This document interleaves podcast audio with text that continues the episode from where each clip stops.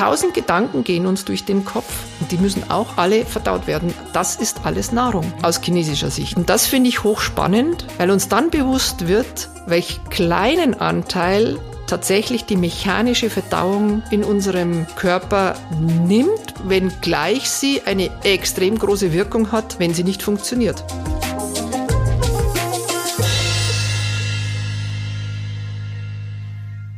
Herzlich willkommen zu einer neuen Folge von Feng Shui ist man nicht mit Stäbchen. Diesmal mit dem zweiten Teil unseres Themas Ernährung und Energie. Ich habe wieder mit Gabi Ganser gesprochen, unsere Ernährungsexpertin.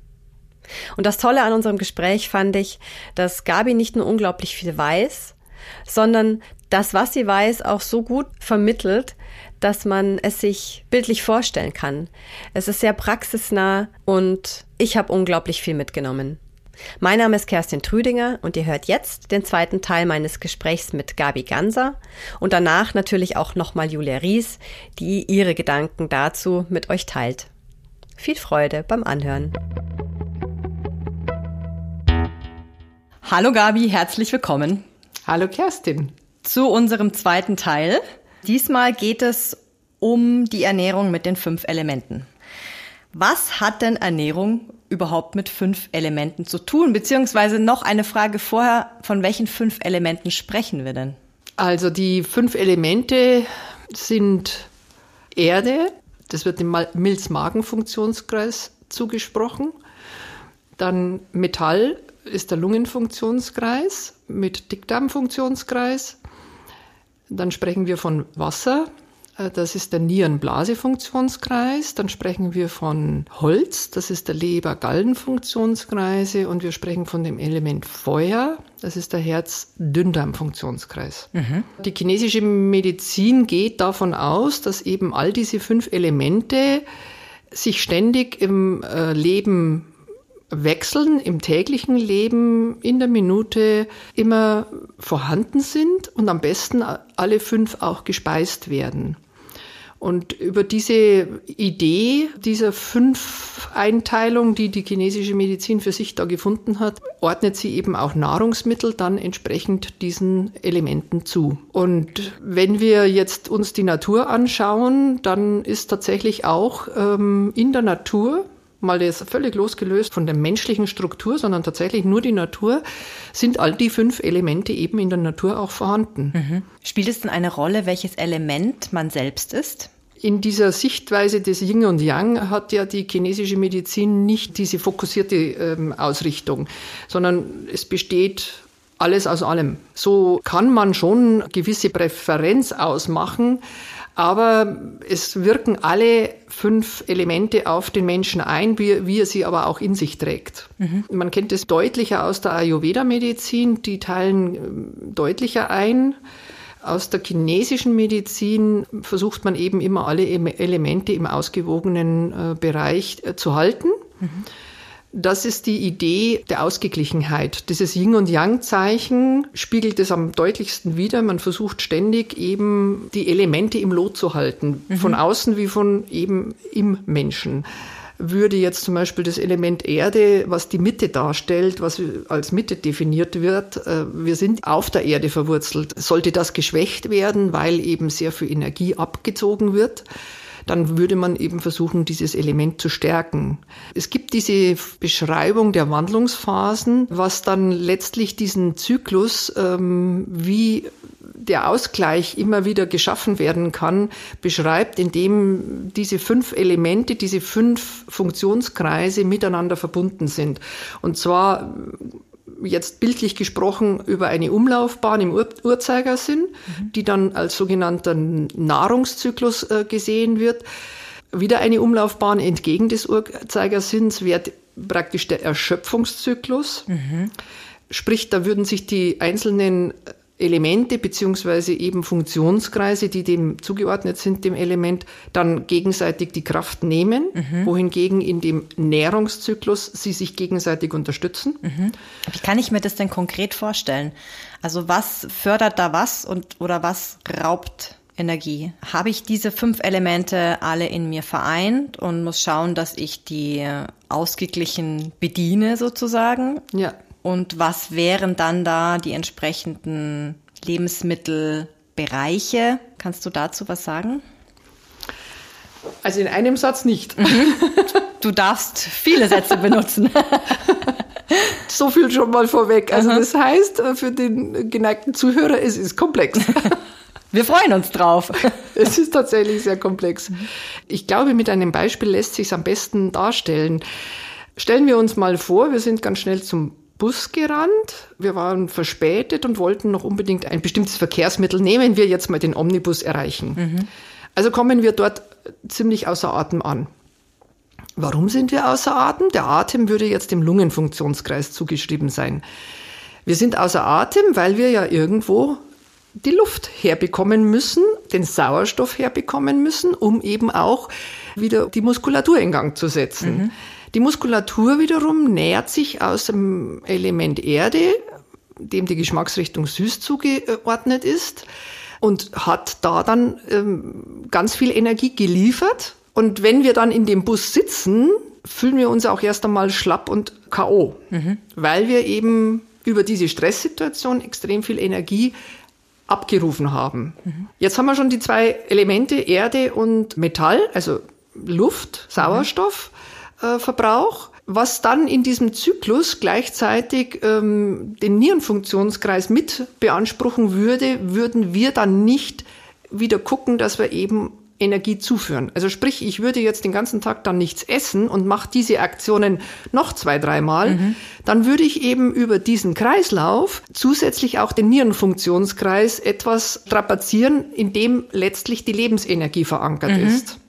Das heißt, ich bestimme sozusagen mit meinem weiteren Verhalten, in welche Richtung, ob es in die genau. positive Förderrichtung geht ja. oder in die negative Raubbau, nenne ich es jetzt mal. Sehr gut. Ob es ein Energie, Aha. ob dieses, dieses auf den Bus laufen, genau. dieser schnelle Sprint, der einfach jetzt notwendig war, zum Energiespender oder zum Energieräuber mhm. wird, ist meine persönliche Entscheidung, wie ich dann anschließend damit umgehe. Mhm. Mhm.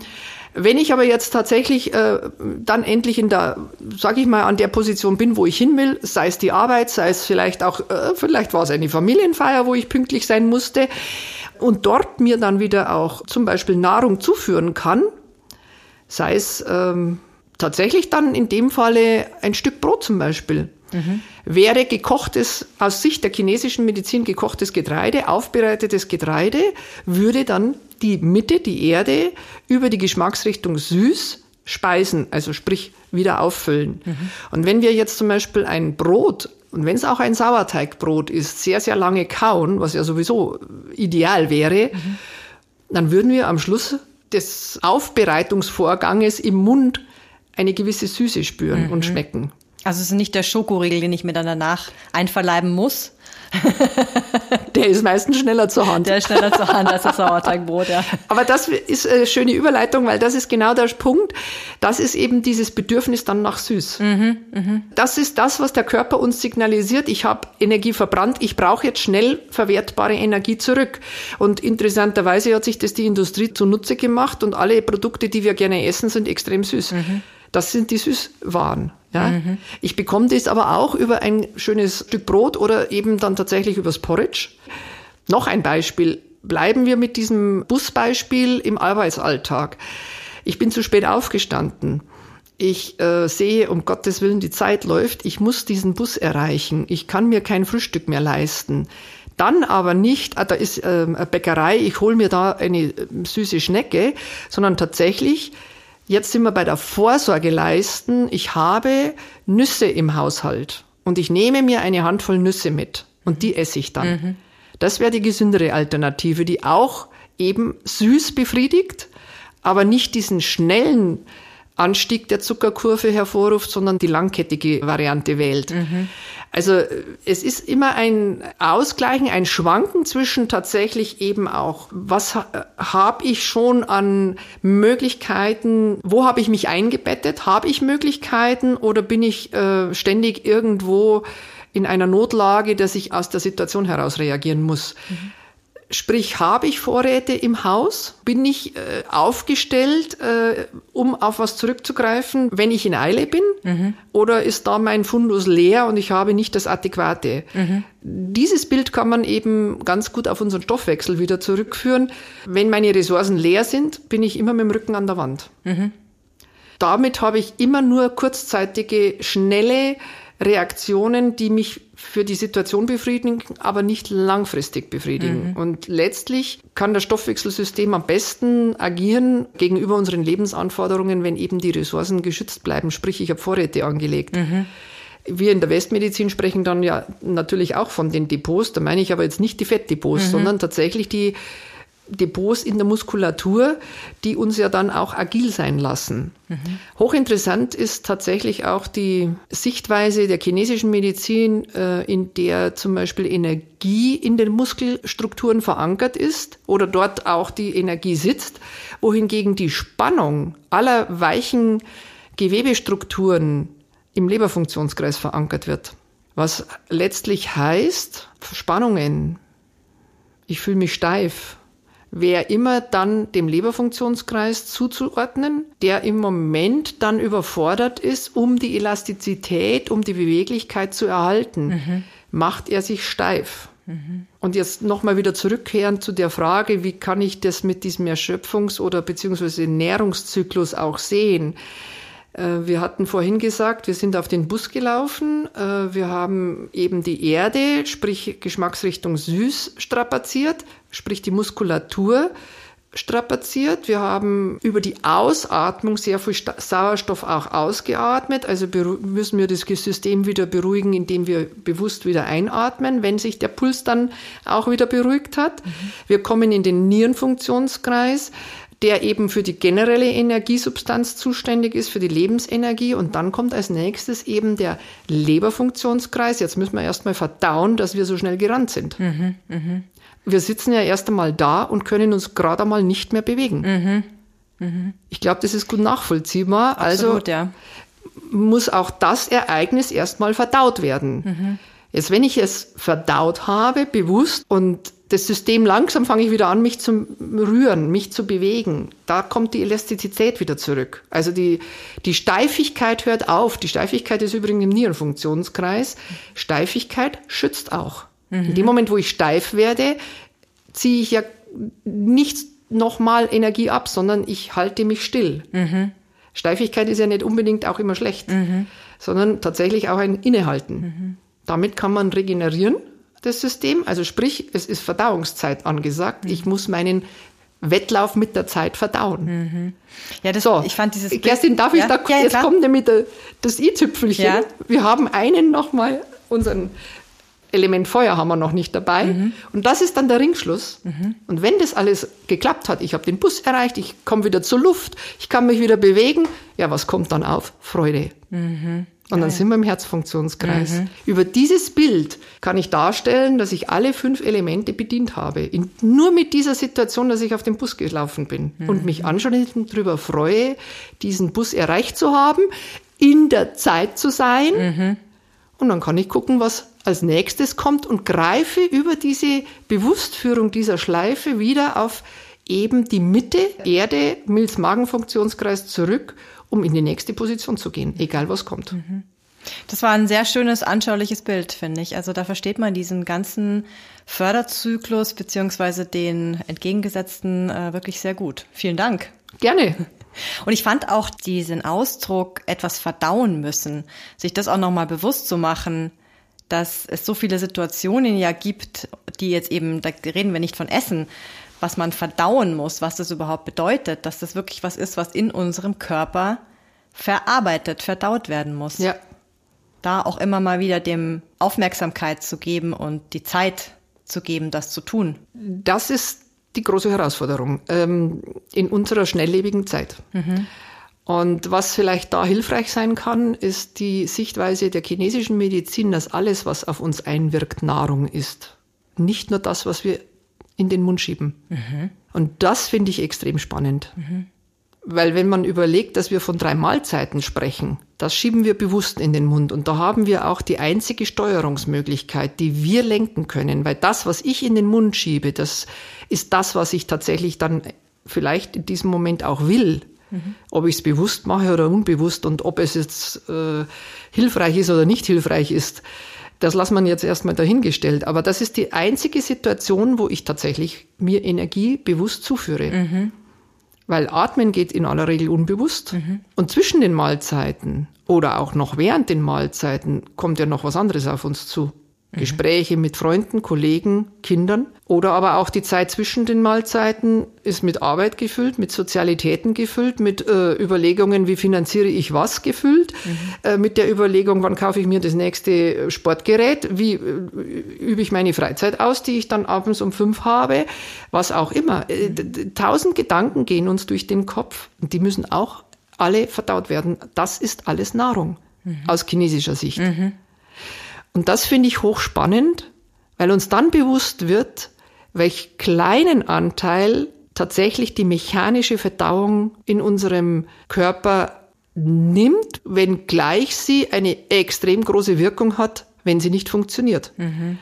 Und welch großen Anteil ganz viele Dinge haben, die wir gar nicht bewusst beeinflussen können, weil die einfach von außen auf uns eindringen und wir dann darauf reagieren. Und auch das muss verdaut werden. Mhm. Also wie ich die ganze Strukturen verstehe, drängte sich mir dann das Wort emotive Verdauungskraft, emotive Verarbeitungskraft auf. Mhm. Kannst du das kurz erklären? Ja, weil alles mit Gefühl verbunden ist und äh, in der chinesischen Medizin eben äh, Emotionen, also sprich der Emotionsausdruck tatsächlich auch als Analyseform zur Verfügung steht, wahrnehmen, in welchem Emotionsausdruck äh, der Mensch gerade steckt also entweder nimmt es der Berater wahr oder der Mensch selber nimmt es wahr. Und Emotionen können uns unheimlich hilfreich zu eben den einzelnen Elementen führen, die dann unter Umständen im Ungleichgewicht sind und darüber eben ein überbordender oder zu geringer Emotionsausdruck für ein Gefühl, was in einem drin stattfindet, gegeben sind. Mhm. Und das äh, lässt uns äh, gut auch ähm, hinter die Kulissen schauen. Also ich sage immer mit Emotionen hinter die Kulissen schauen, wo hängt's denn, wo ist Schieflage gegeben? Warum reagiert der Mensch jetzt so, wie er reagiert, was vielleicht für einen Außenstehenden völlig überzogen ist. Mhm. Ob er jetzt schweigt in der Situation oder ob er losbrüllt in der Situation, für einen, den das nicht berührt, was gerade eben passiert ist, unerklärbar. Mhm. Und kopfschüttelnd wird es dann möglicherweise begleitet. Der andere sieht sich aber mit seiner Energie am, mit dem Rücken zur Wand und explodiert oder er bringt den Mund nicht mehr auf mhm. und kann nichts mehr formulieren. Mhm. Und das ist sehr hilfreich, äh, wenn man das rekapitulieren kann, reflektieren kann. Jetzt habe ich ein Wort im Mund genommen, das führt uns tatsächlich zum Kapital, mhm. zu unserem Energiekapital. Mhm. Ja, rekapitulieren. Mhm. Was zieht Energie? Mhm.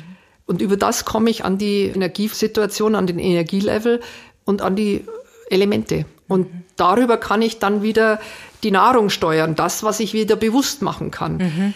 Und den Elementen ist eben auch zugeführt einzelne äh, Geschmacksrichtungen. Mhm. So fangen wir wieder bei der Erde an. Der Erde ist die Geschmacksrichtung süß zugeordnet. Erde war Milz-Magen-Funktionskreis. Mhm. Wollen wir das vielleicht mit dazu nehmen? Ja. Also süß.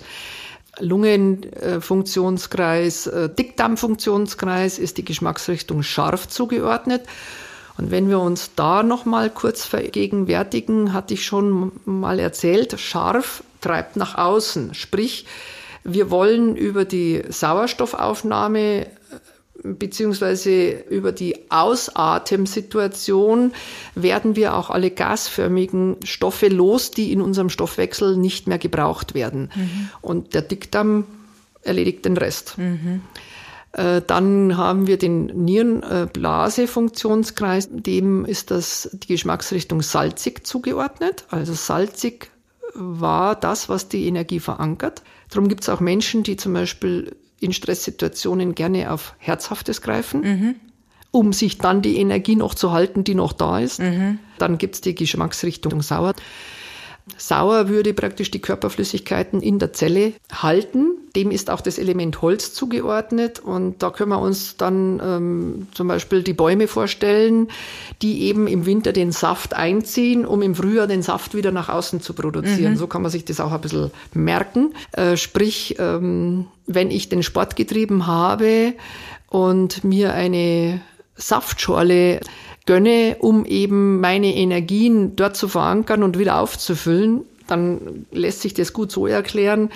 Saftschorle ist immer säuerlich, ist eine saure Geschmacksrichtung über die Fruchtsaftsäure. Mhm. Die Süße des Fruchtsaftes würde die Energie wieder mitbringen, um die Muskulatur wieder zu stärken. Und das Sauer würde eben die Flüssigkeit in den Zellen halten. Mhm. Und dann kann man noch überlegen, nimmt man sie warm oder nimmt man sie kalt. Mhm.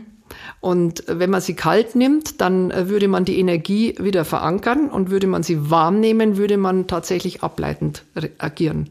Um jetzt den Kreis der Wandlungsphase nochmal zu schließen, dann das letzte Element eben äh, Feuer, sprich der Herz-Dünndarm-Funktionskreis und dem ist dann äh, Bitter zugeordnet. Mhm. Bitter unterstützt eben in aller Variante unser Verdauungssystem. Eben, wir wollen das Herz frei halten von allem, was uns belastet. Mhm. Das kann man vielleicht auch mit diesem Bild schön umschreiben. Magenbitter würde immer dazu helfen, eben Bitterkräuter eliminieren, leiten ab, regen die Verdauungssäfte mhm, an, mhm. damit wir eben frohgemut durchs Leben laufen können, mhm. sprich herzfroh bleiben. Ja? Mhm. Also ich glaube, wenn man sich selber diese Bilder mit dazu fügt, ist es auf einmal auch sehr einleuchtend. Mhm. Also und völlig pragmatisch an, äh, heranzugehen. Und jetzt nochmal ganz kurz auf die Unterteilung. Also man kennt zwischen bitter und salzig von kaltem Getränk, also das ist speziell auf Wasser äh, zugeschnitten. Man kennt in der chinesischen Medizin die sogenannte Heißwasserkur. Da kocht man zehn Minuten lang ein Wasser äh, leise köchelnd Gerade jetzt hier in unseren Breitengraden, wo das Wasser sehr kalkhaltig ist, wird man feststellen, dass dann auch der Kalk ausflockt nach zehn Minuten. Das Wasser wird relativ weich und ähm, lässt sich äh, vielleicht dann für den einen oder anderen besser auch trinken. Diese ähm, Heißwasserkur würde man dann anwenden, wenn man entschlacken möchte, mhm. also ableiten möchte. Das sind, und de deshalb ist dieses heiße Wasser der Geschmacksrichtung bitter zugeordnet. Äh, man würde dieses heiße Wasser, macht man meistens so einen Liter, äh, über den Tag verteilt in kleinen Schlucken trinken und man wird feststellen, dass es dazu führt, dass tatsächlich dann auch man leichter Wasser lassen kann oder vielleicht sogar auch leichter äh, den Stuhlgang einleiten kann. Mhm wohingegen ein kaltes Wasser, und denken wir da an ein Mineralwasser, und wenn wir aus dem Sport kommen, äh, trinken wir gerne eben kaltes Wasser. Mhm. Warum? Weil über den Sport der Stoffwechsel sowieso überhitzt ist. Mhm. Also wollen wir runterkühlen. Das wäre die gegenläufige Ergänzung wieder und gleichzeitig über kalt, das ist der Geschmacksrichtung, äh, dann wäre es der Geschmacksrichtung salzig zugeordnet, würden wir wieder die noch vorhandene Energie verankern. Mhm, mh. Was ich mir jetzt so überlegt habe, nach dem, was du erzählt hast, dass angenommen, ich ernähre mich jetzt wirklich total gesund, ausgewogen, esse nicht zu spät etc., sorge dafür auch, dass ich körperlich immer wieder in Bewegung bin und Sport mache. Wenn ich aber dann beispielsweise in, in einer ungesunden Beziehung stecke oder im in der Arbeit viel Stress habe, ständig Auseinandersetzung mit Kollegen, ist dieser ganze Kreislauf gestört. Dann bringt mir sozusagen meine, also ich meine, es bringt mir schon was, weil das bisschen ausgleicht, aber es ist eine Schieflage da. Das heißt, ich sollte schon schauen, dass das alles im Lot ist. Ja, gut, äh, da bin ich bei dir. Das ist die beste ähm, Vorsorge ist natürlich, wenn alles im Lot ist. Aber mhm. die Realität ist leider anders. Mhm. Es ist besser, für den Moment den Ausgleich zu wählen, als denn gedanklich einer Idealsituation hinterherzulaufen.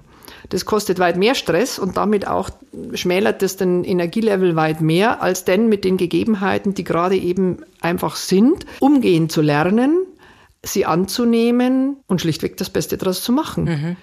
Das klingt jetzt sehr einfach, ist sicherlich eine tägliche Herausforderung, aber einem Idealkonstrukt hinterher zu äh, laufen, das man nicht erreicht, ist die größere Herausforderung und vor allem schmälert, ja, und vor allem schmälert es extrem die Energie Ressourcen. Mhm. Und das, was du gerade angesprochen hast, eben äh, diese eventuell em mehr emotional äh, zu verortenden Situationen wie eine äh, wie Krisen in der Beziehung, äh, wie ähm, eventuell äh, Schieflagen in der Sozialität der Arbeitswelt. Das kann man extrem gut puffern, tatsächlich über eben dann eine Ernährungsform und Zubereitungsform ähm, der Lebensmittelauswahl. Das mhm. ist tatsächlich so. Und die chinesische Medizin, die hat nicht diese Idee der äh, Versorgung über Mineralstoffe und Vitamine im Kopf. Das ist ja unser Fokus hier in der Westmedizin, deutlich herauskristallisiert, ähm, wie viel Vitamine muss ich zu mir nehmen in, und vor allem welche, ähm, welche Mineralstoffe braucht der Körper, in welcher Form und wann und wie brauche ich Kohlehydrate, Fette, Eiweiße. Die einen spare ich ein, weil sie angeblich nicht gut sind, die anderen esse ich zuhauf, weil sie denn gut sind. Das ist wieder das Überstülpen. Mhm. Die chinesische Medizin fragt ausschließlich danach, was kann ich in der Situation verdauen. Mhm. Und wenn es drei gekochte Mahlzeiten sind, die aus der Sicht der Westmedizin dann ja bei weitem nicht mehr die Anzahl an Vitaminen mitbringt, äh, da lehnt sich die chinesische Medizin äh, pragmatisch zurück und sagt, was nützt mir der hohe Anteil an Vitaminen bei einer Rohkost, die ich aber nicht verdaut bekomme, weil ich da eine Verdauungsenergie von bis zu sechs Stunden brauche. Und ein kurz angedünstetes oder kurz angebratenes Gemüse würde mir vielleicht in eineinhalb Stunden zur Verfügung stehen. Ja, dann verliere ich aber ein paar Vitamine. Ja, aber ich brauche die Energie. Mhm. Und das ist der springende Punkt. Die fragt immer danach, wie kriege ich das System schnell in die Energie? Mhm. Und da ist ja jedes Mittel recht. Die fragt nicht nach, was ist gesund. Mhm. Gesund ist alles, was in dem Moment die Energie stärkt. Mhm. Natürlich nicht die moderne Industrienahrung, Convenience-Nahrung, die tatsächlich einen hohen Zucker- und Salzanteil hat, Fertigprodukte, das schmälert auch nach chinesischer Sicht dann unsere Energieressourcen. Wenn äh, die chinesische Medizin über äh, Energiezufuhr spricht, dann spricht die von gekochtem Getreide. Das ist Reis in allererster Linie. Das ist auch äh, gekochter Dinkel. Mhm. Das sind unsere Getreidesorten in gekochter Form. Mhm. Da landen wir beim Porridge oder als Beilage eben zum Gemüse. Mhm. Aber auch Fleisch ist in der chinesischen Medizin auch ein wichtiger Nährstoff, aber nicht in dem Ausmaß, wie wir es jetzt essen mhm. in den Industrieländern. Mhm. In ärmeren Ländern, Entwicklungsländern können sich ja die Menschen Fleisch in dem Maße, wie wir es konsumieren, gar nicht äh, leisten. Mhm. Fleisch ist absolut ein hochwertiges und gesundes Lebensmittel, aber es ist immer die Dosis macht das Gift. Und mhm. wenn wir denn zu viel von einem Produkt nehmen, weil wir vielleicht die Idee entwickeln, wir wollen unseren Eiweißhaushalt aus der Westsicht äh, eben top halten, dann frage ich jetzt, Kerstin, hast du eine Idee, über welche Nahrungsmittel die Weltbevölkerung letztlich ihren Eiweißbedarf deckt? Ja, schon Getreide, hätte ich gesagt. Genau. Es ist Getreide, es ist nicht das Fleisch. Ja, ja, ja. Ja, ja. Ja, ja. ja ist aber den meisten Getreide. nicht bewusst. Mhm. Wenn wir hier in der Westmedizin über Eiweißzufuhr sprechen, ist es eben in allererster Linie Fleisch und Fisch mhm. oder auch Milchprodukte. Ja. Andere Regionen dieser Welt kennen überhaupt keine Milchprodukte. Das muss man sich mal vor Augen führen und die sind deswegen nicht kränker. Im mhm. Gegenteil. Und es gibt so eine kleine Faustregel, äh, tatsächlich, man möge alle Mahlzeiten, um eben abwechslungsreich zu essen, frühestens am dritten Tag wiederholen. Mhm. Und da nehme ich jetzt zum Beispiel ähm, die Idee unserer Brotzeit, die ja bei uns stark verankert ist und äh, gerne auch genommen werden kann. Aber wenn ich das jeden dritten Tag mache, dann brauche ich dazwischen zwei gekochte Mahlzeiten oder mhm. zwei andere Alternativen. Mhm. Und da muss ich mir was überlegen. Mhm. Und damit bin ich in der Abwechslung. Mhm. Und damit kann ich tatsächlich Schieflagen auch ausweichen. Oder andersrum gesagt, kommen Schieflagen über eben das, was du vorhin angesprochen hast, eben emotionale, äh, intensive Zeiten, Stress in der Arbeit, Stress in der Beziehung. Mhm. Das kommt ja eben auch von außen mit mhm. auf mich als Nahrung dazu. Dann kann ich eben tatsächlich über diese bewusste oh, jetzt esse ich schon zum vierten Mal an diesem Tag den Schokolad. Jetzt sollte ich vielleicht ein anderes Lebensmittel nehmen, weil das wird mir auf lange Frist nicht helfen. Mhm. Und das kann sich jeder ganz schnell bewusst führen. Und das ist, damit wird es aber auch kein Verzicht, sondern eine Idee. Ja, nur aus dem kann ich nicht die Energie ziehen, die ich brauche. Ich brauche jetzt mal was Gescheites, in Anführungszeichen. Die Erkenntnis. Ja, und damit wird es kein Verzicht. Ich darf keine Schokolade essen, sondern die Schokolade dient in dem Fall als Ergänzung. Im Übrigen die Bitterschokolade muss man sich mal einfach auch wieder nur vor Augen führen. Was habe ich zu bitter gesagt? Das ist im Herzfunktionskreis zugeordnet. Das führt nach unten ab und macht mich wieder herzensfroh. Deswegen greifen wir zur Schokolade. Mhm. Kakao hat viele Bitterstoffe. Mhm. Es wäre nur die Empfehlung, so bitter wie möglich, mhm. aber auch nicht zu bitter, weil ähm, das auch wieder dann ein zu viel wäre. Mhm. Jetzt sage ich mal so 60 bis 80 da dazwischen Prozent Kakaoanteil mhm. wäre dann die ideale Schokolade. Und interessant ist, dass wir von der sowieso nicht so viel essen. Mhm. Wollte ich gerade sagen, meine Erfahrung ist nämlich die, da reicht oftmals ein Stück schon und man ist zufrieden, wohingegen genau. bei einer anderen sind es halt dann drei Stück. Ja, genau. So. Mhm. Und warum hilft es uns? Weil eben dann der Bitterstoffanteil höher ist und damit genau das angeregt wird, was wir brauchen, nämlich die emotionale Verdauungskraft. Mhm. Genau. Du hast ja ein Buch geschrieben, das trägt den Titel Lebensessenzen, Atmen, Essen, sich bewegen und die Vögel pfeifen lassen. Jetzt haben wir ja über Ernährung, Atmen schon gesprochen, das ist ja auch der Fokus hier unseres Gesprächs. Mich würde jetzt interessieren, was hat es mit den Vögeln auf sich? Warum sollen wir die Vögel pfeifen lassen? Was bedeutet das überhaupt? Also, ich kann dir sagen, wenn ich jetzt dich beobachte, genau das, was jetzt gerade passiert. Okay, also das heißt, äh, ich bin entspannt und. Ja, du hast ein Augenzwinkern und ein Lachen im Gesicht, allein wenn du dies in die Vögel pfeifen lassen. Das ist tatsächlich die Idee dahinter, okay. es nicht alles so bierernst zu nehmen, sondern wirklich mal loszulassen und in der Schwere des Lebens die Leichtigkeit zu spüren. Mhm. Ein großer Satz, der tatsächlich aber immer wieder gelingt. Mhm. Dazu braucht es aber ab und zu die Rückzugsmöglichkeit der Stille. Diese Aussage und die Vögel pfeifen lassen, das ist mir persönlich, glaube ich, der größte Fokus, den Menschen wieder in die Leichtigkeit zu bringen. Und wann bringe ich in die Leichtigkeit, wenn die Energie wieder vorhanden ist? Mhm. Dann springe ich wieder in die Luft. Mhm. Je weniger Energie ich habe, desto schwerer werde ich, desto behäbiger werde ich, desto steifer werde ich. Manchmal auch stiller, manchmal aber auch lauter, weil die Energie zur Neige geht, schreit der Mensch um Hilfe. Und deswegen für mich die Idee, die Vögel pfeifen lassen. Und es mhm. war jetzt so nett zu beobachten, wie du eben allein diesen Titel nanntest. Mit Atmen war es noch, hm, Essen, mh, bewegen, wurde es noch ein bisschen ernster, aber dann die Vögel pfeifen lassen, da war die Leichtigkeit wieder da. Hat schon funktioniert. Der Titel alleine bewirkt schon einiges. Ja, weil, äh, ja, genau ja, so. Schön. Eine allerletzte Frage habe ich noch. Was gibt's heute zum Mittagessen? Oh, das ist eine gute Frage. Was gibt's zum Mittagessen? Ähm, mir ist jetzt die Idee Nudeln mit Gemüse. Es gibt Spaghetti mit Gemüse. Isst du Vollkornspaghetti oder Nein. dann normale? Nein, mhm. nein, weil ähm, mir schmecken schlichtweg die Vollkornspaghetti nicht. Mhm. Muss man mit Gorgonzola probieren. Gute Idee, ich werde es versuchen.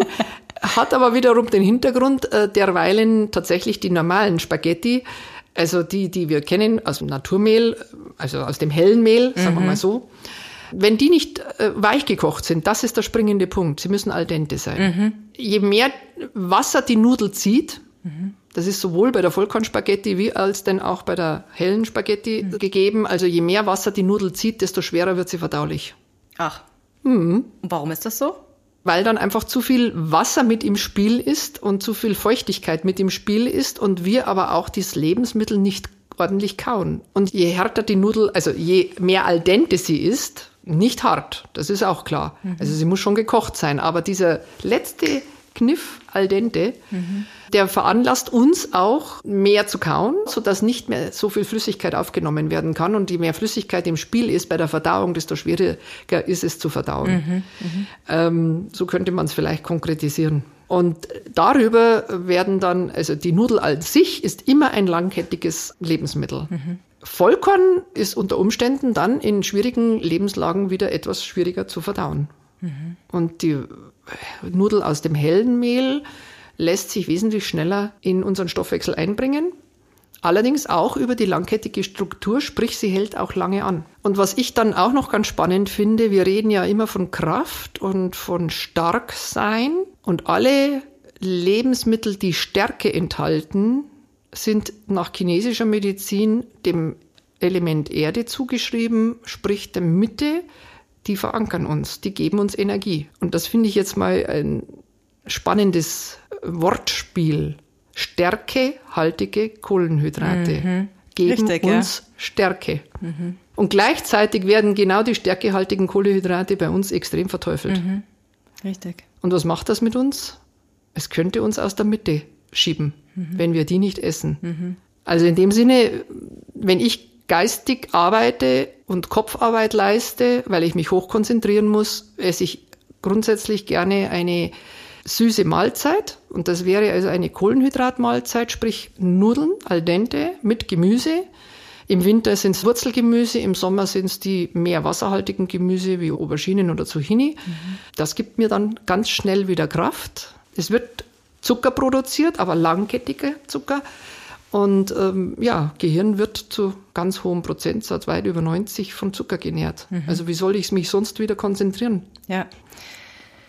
Gabi, ganz, ganz herzlichen Dank. Ich fand das Gespräch sehr interessant. Ich habe unglaublich viel mitgenommen und an meiner Abschlussfrage sieht man, du bist ein unerschöpflicher Quell. also man lernt wirklich aus jeder Frage wieder was Neues. Vielen, vielen Dank für deine Zeit. Gerne, Kerstin. Mir hat sehr Spaß gemacht. Ich danke dir für deine Neugierde. Die hat mir Spaß gemacht. Gerne. Danke. Mach's gut. Du auch. Ciao. Ciao. Wie fandst du jetzt eigentlich den zweiten Teil mit der Gabi? Mir hat der zweite Teil auch sehr gut gefallen. Also ich habe unglaublich viel mitgenommen und fand ihn wirklich gut. Wie ging's dir, Julia? Ich auch. Ich fand vor allem dieses Beispiel mit dem Bus ganz toll, weil man mhm. versteht die Dinge tatsächlich viel besser, wenn man mit Bildern arbeitet. Und das geht mir ja im Feng Shui genauso. Und da bin ich auch sehr dankbar, dass mir Feng Shui auch so beigebracht wurde, mit den Bildern zu arbeiten, wie die Elemente aufeinander wirken. Absolut, sehe ich auch so. Also das Bild, das ist bei mir wirklich nachhaltig hängen geblieben. Und das ist auch was, worauf man dann zurückgreifen kann. Ich fand auch total spannend die Erkenntnis, so es ist meine Entscheidung, wie ich mit einer Situation umgehe. Also ob eine Situation zum Energiespender oder zum Energieräuber wird. Also das kann ich beeinflussen. Ja, das stimmt. Und äh, in dem Zusammenhang ist mir beim Zuhören sofort was eingefallen, äh, als es auch darum ging, ich habe eine ungesunde Beziehung oder ich habe eben komische Situationen, Einflüsse von außen das war mir nochmal ganz wichtig, dass ich das jetzt auch hier nochmal unterbringe. Der chinesische Ansatz ist ja ein ganzheitlicher Ansatz, auch wenn dieses Wort ganzheitlich heutzutage und jetzt vor allem auch in meinem Berufsfeld, also in der Architektur, so ein bisschen schon verbraucht und abgenutzt scheint. Dieser ganzheitliche Ansatz ist trotzdem der richtige, also dass ich die Einflüsse, die auf mich wirken, sei es durch meine Umgebung, durch die Menschen, mit denen ich mich umgebe, durch äh, egal was, mit diesen Einflüssen kann ich umgehen, indem ich verschiedene Werkzeuge verwende. Und ein Werkzeug ist eben zum Beispiel die Ernährung. Was führe ich mir zu, um meine Elemente auszugleichen. Genauso ist mein Werkzeug eben Feng Shui. Wie gestalte ich meine Umgebung, um die Einflüsse auszugleichen oder eben auch in Situationen, wie wir ja schon mal festgestellt haben, das Wissen um das Element meines Gegenübers hilft mir schon, besser mit demjenigen umzugehen. Und dann kommt ja noch dazu, dass ja auch im chinesischen Ansatz dazu gehört, die körperliche Ertüchtigung, Bewegung, sei es Tai Chi oder Qigong. Also das gehört zum Gesamtpaket dazu. Der Ansatz ist, ich tue alles, was ich kann, um die Elemente in jeder Situation auszugleichen und gestärkt mein Leben zu bewältigen. Wenn ich meditiere, kann sich mein Gehirn sortieren. Wenn ich die Atmung mit der Bewegung kombiniere, also im Tai Chi oder Qigong, kräftige ich meinen Körper. Wenn ich mich dazu auch noch richtig ernähre, dann mache ich doch schon alles, was ich tun kann, um tatsächlich ein besseres Leben zu haben. Ja, absolut. Ich hatte mit meiner Kollegin und Mitarbeiterin gestern und vorgestern schon das Gespräch, dass wir irgendwie so in den letzten Tagen total leer und schlapp sind und antriebslos. Und äh, da hatten wir uns vorgestern schon darauf geeinigt, dass wir gleich fühlen, dass wir fast schon ein bisschen sowas wie depressive Ansätze haben. Und dann habe ich mich gestern früh wirklich am Riemen gerissen und habe mir gedacht, ich habe doch die ganzen Werkzeuge. Also die Ernährung, Feng Shui, Tai Chi, Qigong, keine Ahnung was. Dann benutze ich es doch. Und äh, ich, ich klopfe mir gerade selbst auf die Schulter. Ich habe den Tag damit begonnen gestern zu gucken, unter welchem Einfluss stehe ich heute, also welche Energie wirkt heute dann habe ich mich zusammengerissen und habe wirklich ein bisschen Yoga gemacht. In dem Fall war es Yoga, weil Tai Chi ist ganz wundervoll, das mache ich sehr gerne, aber es ist sehr meditativ und ruhig. Und ich hatte das Gefühl, ich brauche wirklich einen Tritt, um in die Gänge zu kommen. Und deswegen habe ich mich dann in dem Fall für Yoga entschieden, weil es dann auch mal anstrengend wird. Und ich wollte wirklich in jeder Sekunde mich wieder ins Bett legen, weil ich keine Lust hatte, aber ich habe es durchgezogen. Und danach habe ich mich hingesetzt und tatsächlich noch ein bisschen meditiert. Und siehe da, es war schon ein viel besserer Tag. Und mit dem Blick in den Kalender, in den chinesischen Tongshu, war mir dann auch klar, was mich dabei noch unterstützt hat. Wir waren nämlich die Tage davor, standen wir unter Erdeinfluss. Und Erde ist ja für Ruhe und Trägheit, steht die ja so ein bisschen jetzt im Rahmen des Feng Shui. Und gestern standen wir unter Holzeinfluss. Das heißt, da war tatsächlich schon wieder mehr Bewegung und Kommunikation in der Luft. Mhm. Mhm. Und allein das Wissen darum hat mir schon geholfen. Und deswegen allein das Wissen um die Möglichkeiten, die ich jetzt eben hier auch mit der Ernährung habe, helfen einfach.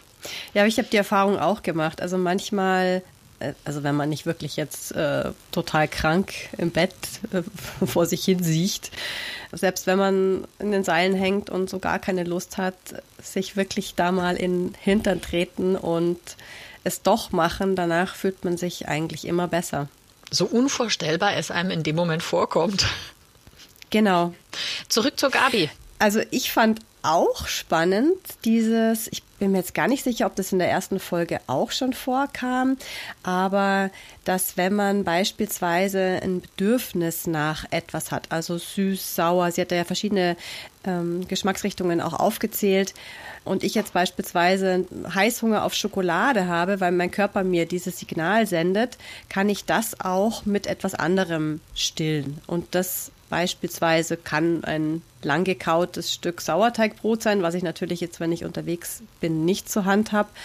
Oder eben, wenn ich vorsorge. Also ich fand Ihr Beispiel mit den Nüssen auch gut. Und Sie dieses wirklich jetzt nicht immer nur ad hoc dann reagieren, sondern im Vorfeld schon sich überlegen, wie kann dann so ein Morgen aussehen? Was ist, wenn ich verschlafe? Dann schaffe ich mir einen Vorrat Nüsse an und kann mir da dann eine Handvoll mitnehmen und habe dann vorgesorgt.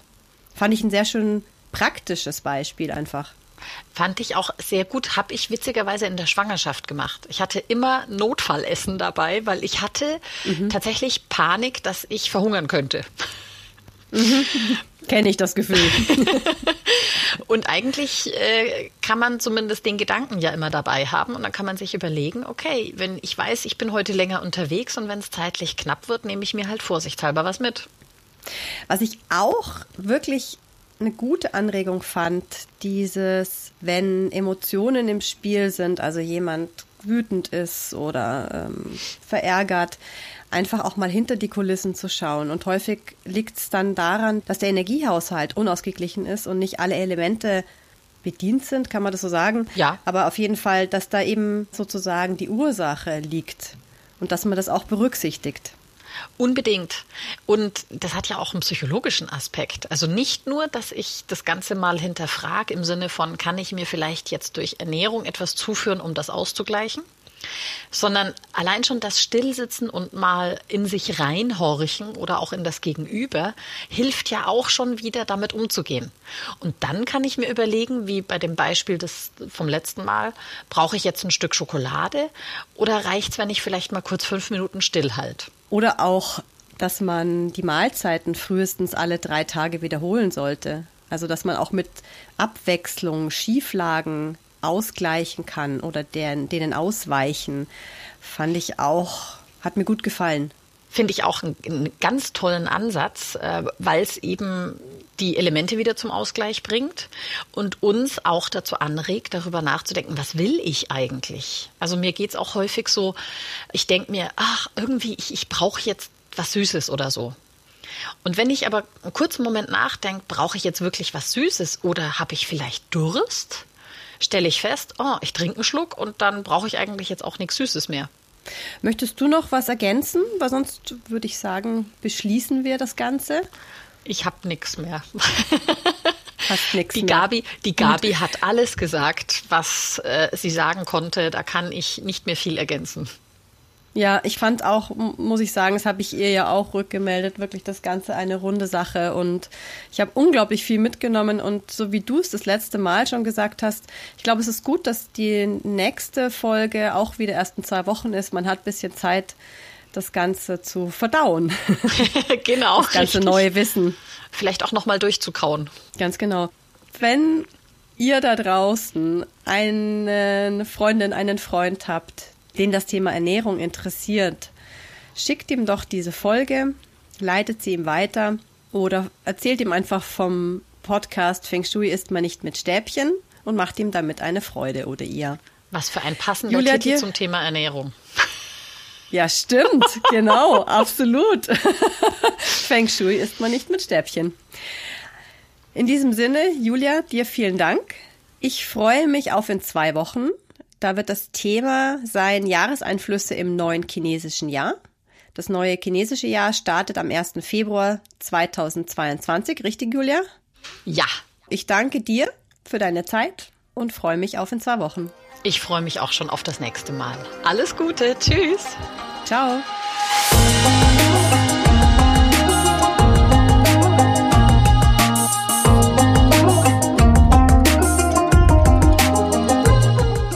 Dieser Podcast wurde produziert von Kerstin Trütinger.